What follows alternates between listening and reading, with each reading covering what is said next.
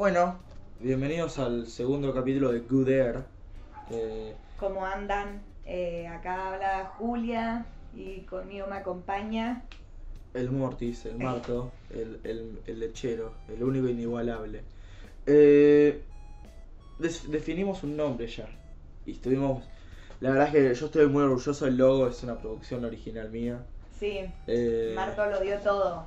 Tipo, grabamos el podcast y cuestión de que en dos horas teníamos podcast, logo y nombre. O sea, impecable Marto. Sí, sí, no. mm, eh, eh, estuvo como medio mal la estructura porque deberíamos primero haber pensado eso y después puesto a grabar, pero bueno. Jack ya tiene un nombre, ya. Nos dio la ansiedad. Sí, queríamos grabarlo ya. Eh, ah, qué, qué, qué, qué denso, ¿viste? Que- eh, la verdad es que todavía estábamos pensando antes de comenzar en qué, qué hablar hoy. Eh, Julia tenía una idea. Hablando de eso, tipo, me diste el pie para empezar con un tema. Dijiste como, viste que recién estábamos hablando de la ansiedad que nos dio de querer grabarlo ya, ya, ya. Ya, ya, ya, sí. Bueno, cuestión de que justo se me ocurrió de que podríamos hablar, hoy abordar el tema de por qué eh, hoy en día buscamos satisfacción instantánea en todo. Onda, todo Todo. lo queremos ya por satisfacción instantánea, ¿no? ¿Vos decís? Yo creo que estamos como más dispuestos a esperar por una gran satisfacción. Marto, pero sos muy idealista, me parece. Vos decís que la gente, ac- vos viviendo en Buenos Aires desde siempre, no lo puedo creer que digas eso. Tipo, acá la gente vive así. No, yo no soy así, pero yo lo veo en los demás. Como que la gente tiende a decir, bueno, voy a ahorrar para conseguir esto, voy a... eh, yo qué sé.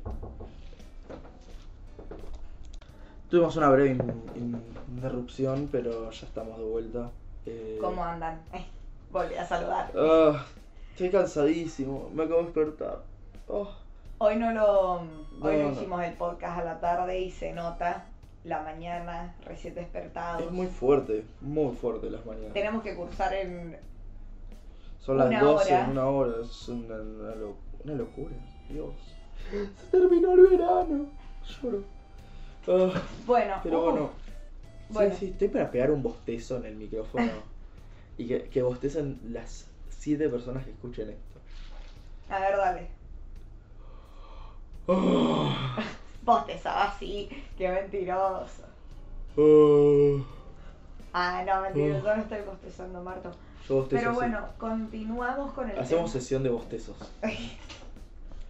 Ah, bueno, eh, Antes de continuar, yo quiero... estamos hablando de la ansiedad. De... Sí, de la ansiedad, pero antes de continuar, acabo de llegar a lo de Marto y vi un- una lata que tiene que dice Unicorn Meat, Carne unicornio. Literal, y tipo, abrí la lata y es como un unicornio descuartizado. Tipo, ¿qué clase de persona, de niño tiene ese juguete, boludo? No, no es para niño. Es para un adulto mayor que quiere comer carne de unicornio. ¿Sabes el peluche que viene ahí adentro? Riquísimo. Me repinta comer peluche. O sea. Me pareció medio fuerte, muy sí, fuerte. No, es muy fuerte. Luego te gusta la lata. Es vistosa, ¿viste? Sí, eh, bueno. Me llamó la atención. Tipo, de todas las cosas que tenés en tu cuarto, fui a la lata de, uni- de carne unicornio, ¿entendés? Tipo, no es casualidad. Bueno, pero entremos en el tema. A ver, Julia antes de empezar me dijo que quería hablar de las relaciones. De eh, los vínculos. De los vínculos.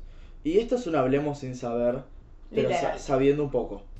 No en teoría, pero en práctica. Yo creo, no sé si en práctica tampoco, yo creo que es leer filósofos de Instagram.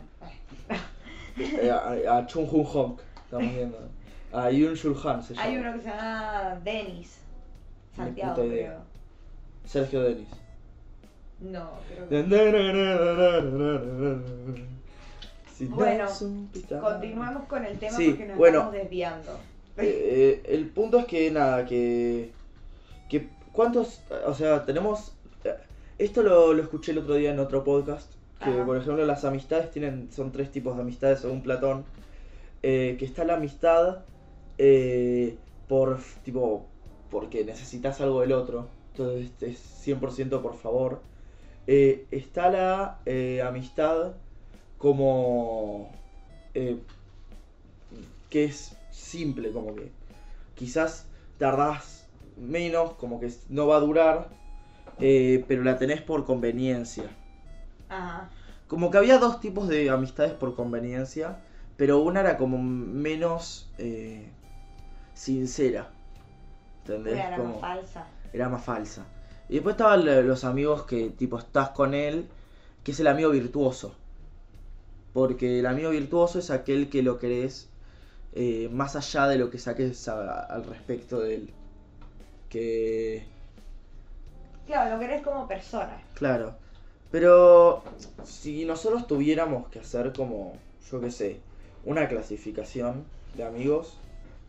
Em, no sé, yo la verdad es que yo creo, la verdad es que yo no creo en los amigos por conveniencia, yo la verdad es que si necesito algo de vos te lo voy a sacar y y tipo no voy a flashear amistad.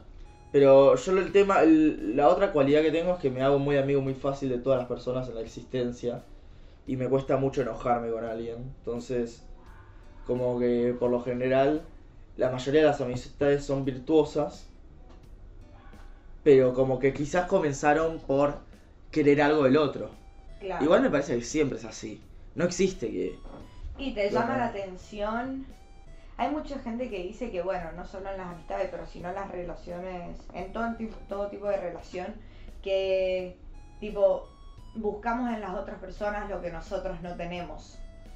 Para que nos complementen. Claro, para que nos complementen, no es de conveniencia, tipo, es simplemente que no. Selección natural. Claro, es elección natural. Por ejemplo, si vos por ahí sos introvertido y ves a alguien que es requete extrovertido, seguramente te va a llamar la atención porque decís, como, man, ¿por qué tenés eso que yo no tengo? Va, no, no sé si es eso. O sea, yo sé que siempre en el grupo está el extrovertido y el introvertido. Pero quizás eh, como que te atrae también del otro como lo que ves reflejado de vos. ¿Viste? Como que quizás eh, ves al otro y decís, claro, es como se comporta como yo. Y tiene como actitudes muy parecidas a las mías. Y como que nos podemos comple- completar. ¿Entendés? ¿Te gusta cómo sos al lado de ciertas personas? Claro. Sí. Es una buena... Eso es característica. 100% presión social. 100%. ¿Por qué? Y porque ah, eh, si fuese así, ah, o sea, actúas diferente frente a diferentes personas. ¿O no?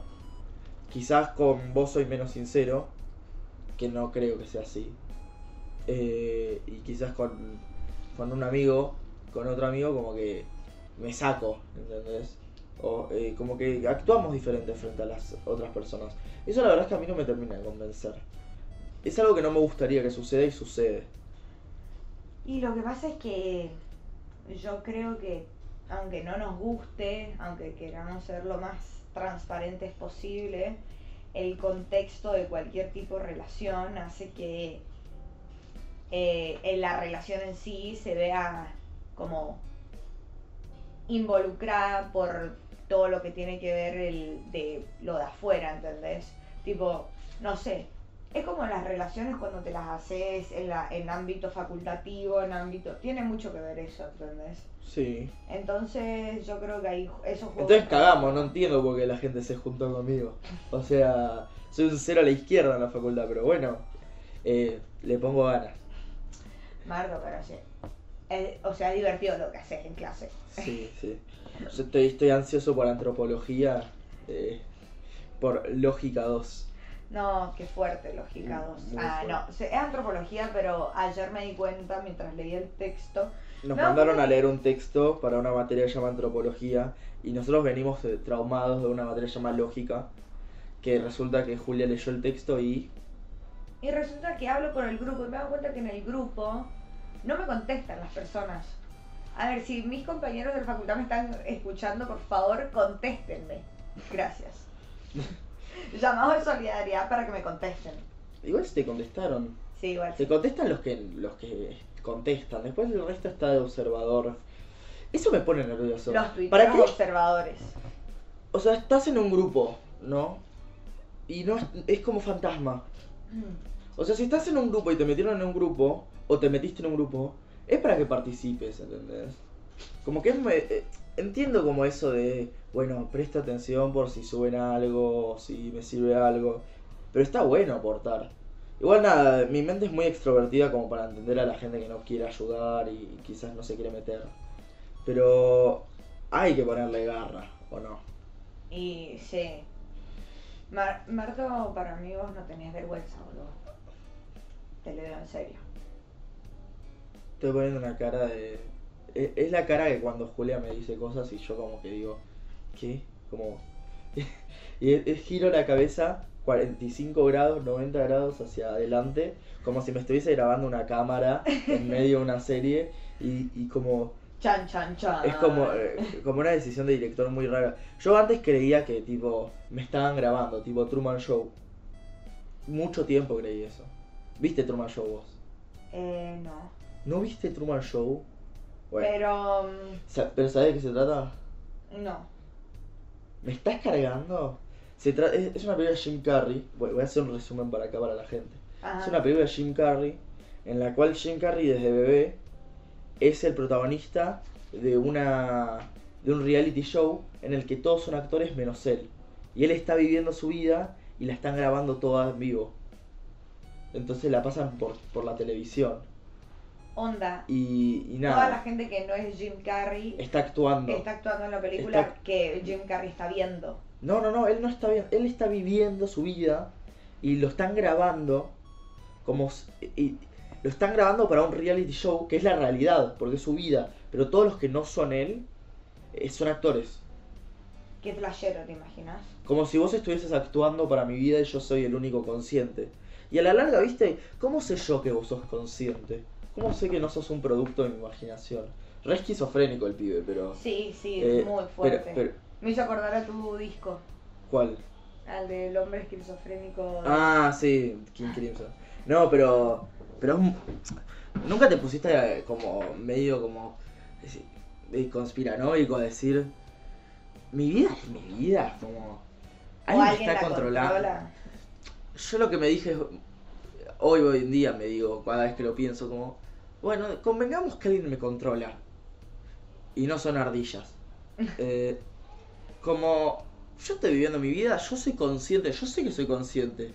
Y si los demás me hacen feliz, ¿qué me importa si son conscientes ellos, ¿entendés?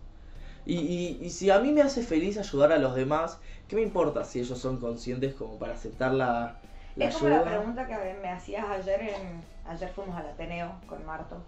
Y me, me hizo la pregunta de las pastillas azul o roja. De Matrix. de- que deberíamos explicarlo por si hay gente que no lo sabe. ¿Querés que lo explique? Sí, explícalo. Bueno, en Matrix hay una famosa escena en la cual Morfeo, que es uno de los personajes, le da a Neo, que es el protagonista, interpretado por Keanu Reeves, eh, dos, una opción. Tipo, elegir entre dos pastillas, una azul y una roja. La roja eh, lo que hace es que veas la realidad. Y la azul es que te quedes en la ficción en la que estás viviendo. Porque él estaba viviendo en la Matrix, que era una ficción que fue creada especialmente para él. Eh, y como que lo que le dije a Julia es si ella prefería, tipo, vivir en una mentira y ser feliz. O, eh, o sea, vivir en la mentira sabiendo que era una mentira. Tipo, Pero vivir en sos tu mundo, en mi mundo ideal, Claro. me dijiste. Sí, Pero tipo, es todo imaginado. claro. Eh, vos sabés que es falso. Claro. O pasar a la realidad y ser un poquito más miserable, ¿no? O sea, imagínate que todo lo que viviste hasta el momento es falso. Pero de la nada saber la verdad absoluta del mundo. No, no, no. O vivir acá. Tu vida es una mentira. ¿Entendés? Vos vivís en una caja. Y si te tomás la pastilla roja, salís de la caja. Y te das cuenta que todo lo que viviste en la caja fue el pedo. Como que no viviste nada. ¿Entendés? Quizás aprendiste. Pero en la caja vos eras feliz. Vos saliste al mundo y te diste cuenta que, que era horrible, no era como la caja en la que estabas viviendo, ¿entendés? Y sos un poco más miserable. Pero sabes la verdad. Igual nunca se termina de saber si es la verdad real. Si no es como toda una simulación. Igual, hace poco unos científicos hicieron un cálculo para ver cómo, tipo, podría hacerse una... Porque viste que está como esta teoría de que nuestra vida es como una simulación. Ah, Eh, unos científicos hicieron como un cálculo para preguntarse cuál debería ser, tipo, la, la fuerza mecánica la, la computadora para crear todo el universo. ¿entendés? Y es imposible. O sea, dentro de nuestra realidad es imposible. Pero digamos que hay otra realidad que se va de nuestros conocimientos y probablemente pue- puedan hacer una simulación. Como un upside down. ¿Qué de Stranger Things estás Stranger hablando? Things, no, claro. eso es una realidad paralela. Ah, de una. No, no sé. A ver, voy a ponerme a explicar algo porque hay varios términos que yo voy a usar en este, en este tiempo que queda. Multiverso, ¿sabes qué es? No. Un lugar donde hay muchos universos. Ok, pero para eso nuestro, tipo, nuestro mundo sería un multiverso, pero no lo es. Eh, un multiverso es un conjunto de realidades alternas. Una realidad alterna es tipo un mundo en el que todos los hombres son mujeres y todas las mujeres son hombres. Eso es un mundo paralelo. Ajá. Un multiverso es un conjunto de mundos paralelos. Eh, y después una simulación. O sea, por ejemplo, el Upside Down es un mundo paralelo al que viven los personajes Stranger Things. Porque es todo lo mismo, pero diferente. ¿Entendés? Más oscuro. Más oscuro, tiene monstruos, lo que sea. Igual no, no entendí bien si era un mundo paralelo o no. O era otro. Después están las dimensiones, que pasar a otra dimensión Como Phineas y Ferb. Claro, pero como que se confunde mucho lo que es un mundo paralelo y una dimensión y yo no sé muy bien explicarlo, pero son más o menos lo mismo. Y después, eh, una simulación es como un sim. ¿Viste los sims? Ujú. Bueno, vos ahí estás simulando la vida de alguien. Entonces, Como Ready Player One. no, Ready Player One es un juego. Ah. Ready Player One es un juego que podría ser un mundo alterno, pero no es paralelo. Mundo alterno es como un mundo dentro del nuestro, pero que no es el nuestro. De una. Eh, bueno, lo que ¿Y vos en cierto modo no crees que ya tenemos un mundo alterno que se revé? el Teoría. internet decís. Claro. Tipo, ya Y- tenemos un mundo alterno, todavía no lo vemos. yo estoy- no, yo estoy de acuerdo eh, con que. Porque nosotros tenemos otras vidas adentro del internet. O sea, yo no la careteo tanto como otras personas, pero es diferente nuestra vida actual que vivimos en la realidad a lo de que publicamos en internet. De hecho, sería muy divertido hacer como un estudio y decir, bueno, cuánto de lo que nosotros decimos en internet es nosotros. Claro, Porque viste sí. que hay un episodio de Black Mirror, por ejemplo, que se trata de que reviven al esposo de una piba, pero lo reviven a partir de la data que sacan del Facebook. De una. Y el esposo no es el esposo. Claro, es Como-. Se ve como el esposo, pero no lo es. Lo- era lo, era, el esposo se transformó en lo que publicaba en internet. Claro. Sí. Imagínate. Yo Bueno, sería bueno. puros memes, ra- eh, ra- Shitpost. racismo sarcástico. tipo, eh, todo, todo lo malo, pero sarcástico e irónico. Y sí. Eh, sería horrible. Sería muy terrible. Pero. Pero bueno, me, me perdí. Nada, estábamos hablando de los signos. Ah, no, mentira. Uy, me mato. Estábamos hablando de básicamente de las realidades alternas. Pero no sé cómo llegamos a este, a este punto. La verdad que este. Estábamos hablando de las pastillas de Matrix. Ah, de una, sí. Eh, y yo le dije, y quedamos, llegamos a la conclusión de que es preferible morirse. No, yo 100% tomo la pastilla azul. Tipo, salís de tu caja de felicidad. Eh, no, la azul es la que me quedo. Ah, de una. Yo prefiero vivir en la mentira y ser feliz. Yo siempre priorizo cómo me siento yo antes que la propia realidad. ¿O no? Pero Porque- te parece natural pero estar porque todo la- el tiempo feliz, está bien estar triste. No, no, no. Eso es otra cosa. La realidad perfecta es una que está perfectamente balanceada para vos. ¿Entendés? Yo lo que estoy diciendo es que priorizo cómo me siento yo porque lo que soy yo es mi propia realidad, ¿entendés? ¿Qué me importa si hay una realidad falsa o verdadera, ¿entendés? Si todo lo que está alrededor mío es solo una máquina que me está haciendo feliz. Si yo soy feliz, estoy bien. ¿O no? Y sí, más vale. ¿Vos no preferís eso? O sea, tenés tres opciones a la larga. O ves la realidad, o te quedas en tu mentira, o te morís de sobredosis. Es como... Y yo creo que. Yo creo que opto por. por morirme de sobredosis. Es como mucho para vos. Vivir todo el tiempo en una mentira. Digo, igual hasta qué punto no vivimos en eso, ¿no? Pero bueno, dando. Sin, No, porque- sin ser tan tétricos, ¿viste? Pero, tipo, es bueno a veces tener esos muy domingos en los cuales te replanteas cosas, No, sí, yo la verdad es que. te angustias, es bueno estar angustiada. Pero eso sos vos. Sí. Por eso. Vos no, no, no dependés de la realidad en la que vivís. ¿A vos crees que vos crees que O sea, te, no te angustias por tu entorno? ¿Vos crees que sale No, de forma obvio. de adentro tuyo sin pero yo lo que digo es que eso no depende de si tu realidad es real o no. Que vos te angustiás porque la realidad en la que estás viviendo, que es tu realidad, te angustió. Pero eso es independiente de que es real y que no. ¿Entendés?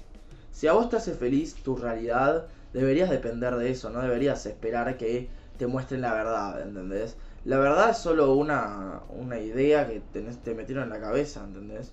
Eh, podemos meternos en terreno nietzscheano y decir que, que es todo cuestión de perspectivas, ¿viste? Eh, pero es como. Matrix también se basa mucho en la caverna de Platón, ¿viste? Sí. En el, explico la caverna de Platón. Uf, ¿quién, quién no sabe la caverna de Platón? Había tres personas en una cueva y estaban tipo colgadas contra la pared y solo veían las sombras que pasaban por delante de ellos. Y una vez un pibe se descuelga, sale de la, de la caverna y ve la realidad y se encandila los ojos y vuelve a la cueva. Le cuenta a los otros, los otros no le creen y como que él decide quedarse porque era muy fuerte el sol como para salir de la caverna. Y es como, bueno, eh, Matrix es lo mismo. A la larga nos quedamos hablando de Matrix. Sí, igualmente, tipo, ¿sabes también qué me hace tener un poco de razón también en el tema de que muchas veces nosotros vamos encontrando nuestra verdad por, me hizo acordar la caverna a, lo, a la teoría de Freud, No lo conozco. la teoría de Freud que tenemos la mayoría de la parte de nuestro cuerpo, como tal cual a la caverna, está en la oscuridad. Y adentro nuestro tenemos un humanito, que Una sería un mini Marto y yo un mini Jules, Un Julie. que va con una vela. Y esa vela es, la, es lo que- expresamos, porque tipo es lo poco que, que nos alumbra dentro de nosotros. Eso es lo que expresamos al exterior. Pero por eso conlleva mucho tiempo y mucha angustia dejar que nuestro mini humanito camine y alumbre otras partes de nuestro ¿Qué te da miedo? Por eso decís. Y yo creo, y ahí vuelvo a lo que estábamos hablando, y yo creo que si estás en un mundo de mentira donde estás todo el tiempo con estimulación muy feliz, nunca tenés tiempo a que ese humanito se mueva dentro tuyo Pero y te, y te muestre otras cosas. igual estamos inventando lo de que sos siempre feliz. Eso es como una discusión que tuvimos. Pero Matrix, Neo es bastante miserable en su propia realidad. Pero labura, yo qué sé. Coge. Como que tiene cosas que lo hacen feliz y, y, y es bastante miserable. Pero no es como una realidad solo feliz. Eso es algo que estamos teorizando nosotros ahora. Como para hablar un poco. Pero yo la verdad es que el balance para mí es muy importante. Eh, es lo que nos hace quienes somos, ¿no? Em, pero... Nada, para mí está muy bueno eso, ¿eh? Me gustó. Lo de, Lo de, lo de Freud. Sí, o No, sea, no, lo expliqué no de, como con peras y manzanas, pero es algo así, básicamente. Me Digo, imagino, me Ahí imagino muy usan el inconsciente, el consciente y todo eso, pero bueno, es más fácil explicarlo con el humanito y la vela dentro nuestro, ¿entendés? Sí. Eso vamos a estudiar ahora que tenemos comportamiento humano. Probablemente. Sí, Tengo unas ganas. está buena esa materia. La tenemos ahora en un ratito. Sí. Ay, che, qué paja que tengo. Eh, Tengo un sueño, no, no, no- me, me, me supera. Yo llegué y tipo, yo me levanté, desayuné, hice todo lo que tenía que hacer. Me vine para acá y Marto me dice, che, boludo, llegaste porque... Le- me, me, dormido". pon- me pone llegó. Llegué, me pone. Hace 20 minutos llego, la puta madre tocó el timbre, no le No te dije nadie. llegué, te dije que estaba en 27 minutos. No, tengo el mensaje acá, vos borrás los, los chats, pero mirá, mirá, eh. Acá lo tengo. Dice, supuestamente estoy. No. ¿Entendés? ¿Ustedes qué sacan de un No, supuestamente puse- estoy? Puse, O estoy, sea- o sea, 27 minutos. Ah, supuestamente estoy. Güey, pero tenés que poner, supuestamente estoy en 27 minutos. Claro. Si pones estoy en 27 minutos y después pones, supuestamente estoy. Ah, igual no vi los tiempos. Claro. Qué boludo que soy. En 27 minutos puse, supuestamente estoy, en otro mensaje. Claro. Qué difícil que nos es expresarnos, ¿no? Qué difícil es expresarse por, la, por el teléfono. Yo odio el teléfono. La verdad es que ayer estaba viendo un video y tipo decía, nosotros los millennials, yo no soy millennial, vos sos millennial. Yo soy soy una generación Centennial. Yo soy centennial supuestamente, pero Igual creo que soy más millennial 2000 que nada. Yo soy 2002, Claro, pero desde el 2000 sos millennial y yo soy 2000. por eso. Por eso, vos sos millennial, yo no. Eso estoy diciendo. De una. O sea, lo que decías... Esto está confir igual. No sé si yo marco el inicio del de los centennial. Porque tipo lo que ¿Qué paja diferencia a los millennial a los de los centennial es de que los centennial nacieron nativos digitales y en el 2000 ya habían celulares. Eso quiere decir que soy centennial también. Claro. Con no, vestigios de millennial. Sí, sí, pero lo que decía esta piba es que nosotros millennials no hablamos por teléfono. Imagínate hablarle a otra persona. Tratamos siempre de tener la mínima comunicación eh, cara a cara con otro. Yo estoy totalmente en desacuerdo con eso. Para mí, la verdad es que los teléfonos nos resegregaron. O sea, tener la chance de escribir por chat lo que hizo es que no tengas la necesidad de juntarte con otra persona a hablar. Y para mí los vínculos cara a cara, y encima ahora con la pandemia, nos hizo verga. ¿Entendés? Eh, yo necesito hablar con otra persona. A mí me hace muy bien. Yo la verdad que no me puedo expresar por chat. Imagínate lo irónico que soy yo por chat, la cantidad de veces que la habré cagado. O sea, le digo, ah, re bien eso. Me dice, es una mierda eso, Martín. Ay, pero soy sarcástico, ¿entendés? Y ahora se inventó ese símbolo que es como el paréntesis en la pregunta para aclarar que es, es irónico. Me parece una idiotez, porque si es irónico no tenés que aclararlo. Claro, a mí. Bueno, sí, repasa eso, boludo. Pero. mm, Marto, ¿qué pasó? Me tenía que estirar. Eh, Ah. Sí, es que encima, como te digo, tipo, ahora es como que literalmente las cosas se arreglan por teléfono. Lo odio. Tipo, Lo odio. tenés un problema y es como, bueno, espera, ya te hablo. em, por teléfono, Por ¿entendés? Tipo, no, no se refiere a que se van a juntar a hablar, es por no, teléfono. sí, no, me pone muy mal. Me pone muy mal. ¿A vos qué te gusta más? Hablar por teléfono en la cara. Sí, Y en la cara, obvio. Es más divertido. obvio, sí. Siento que es como más genuino, ¿viste? El teléfono te da la opción de repensar mucho. Sí, mal. ¿Quién no ha estado como siete horas pensando el mensaje y escribirlo con las palabras correctas para que no se malinterprete y cosas así? No, no, el audio. Yo tengo amigos. Yo siempre mando el primer audio. Siempre, ¿eh? No existe que borre el audio y diga de vuelta. No sé que estoy hablando con mi jefe y diga una pelotudez. Pero si estoy hablando con amigos, con cualquiera, mando el primer audio. Porque es lo que yo le diría cara a cara, ¿entendés? O quizás como no lo estoy viendo, no lo pienso muy bien, ¿entendés? Pero para mí te saca un montón de habilidad social el teléfono.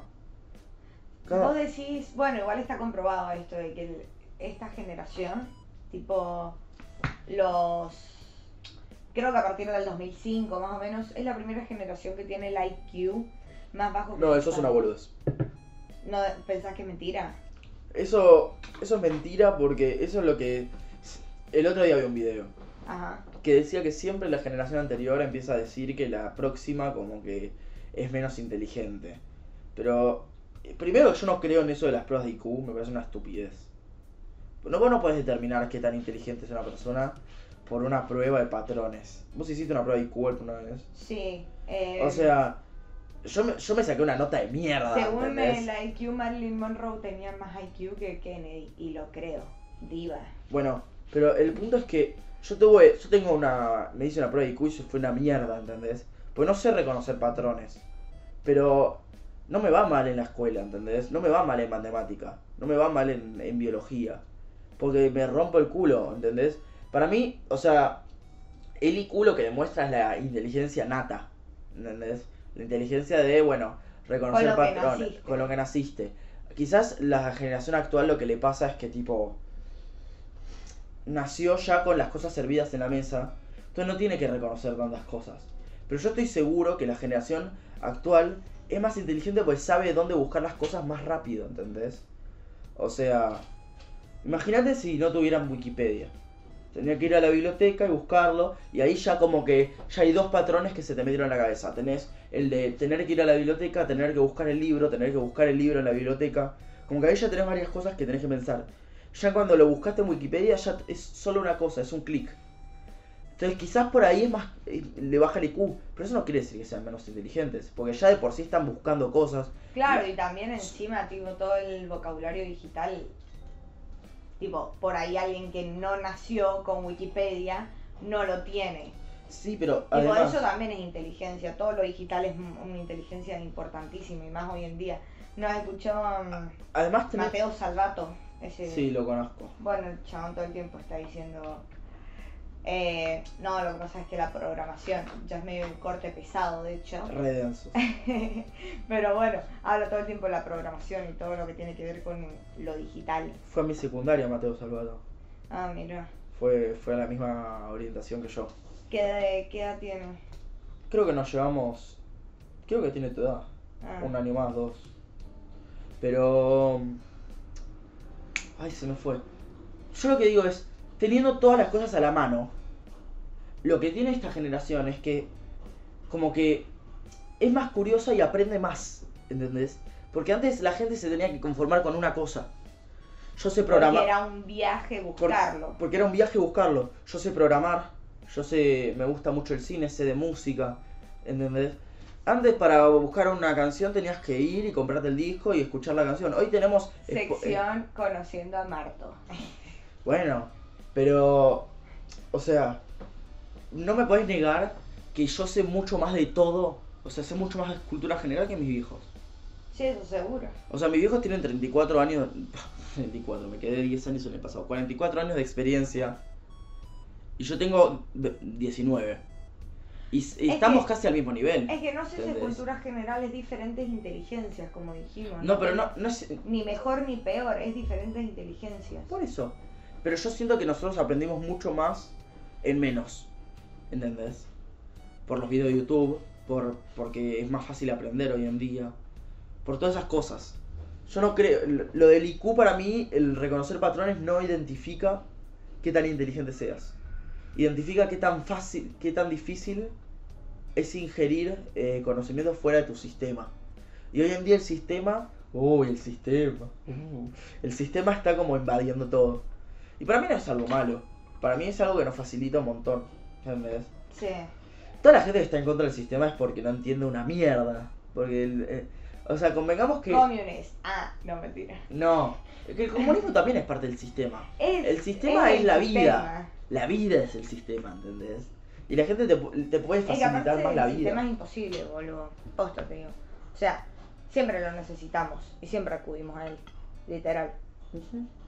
Claramente. Bueno, media hora. Eh, ¿Estás por hoy? Sí, hoy vamos a ir cerrando porque encima yo tengo medio como un freno, siento que tengo como un freno mental. Es muy difícil grabar a esta hora, pero yo no. sé si es porque es temprano. Bah, temprano eran las dos y media. Doce y media de la tarde.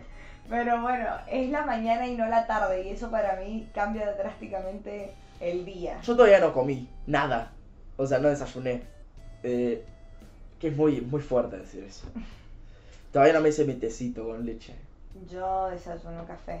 Bueno, ¿cortamos acá? Sí, cortamos. Bueno, pero nada, nos hablamos la semana que viene eh, para otro episodio de Good Air. Ojalá les guste. No explicamos por qué mierda se llama Good Air, pero bueno, no, me, no, les tiene que importar. Es, es un nombre copado. en el próximo. En el próximo explicamos.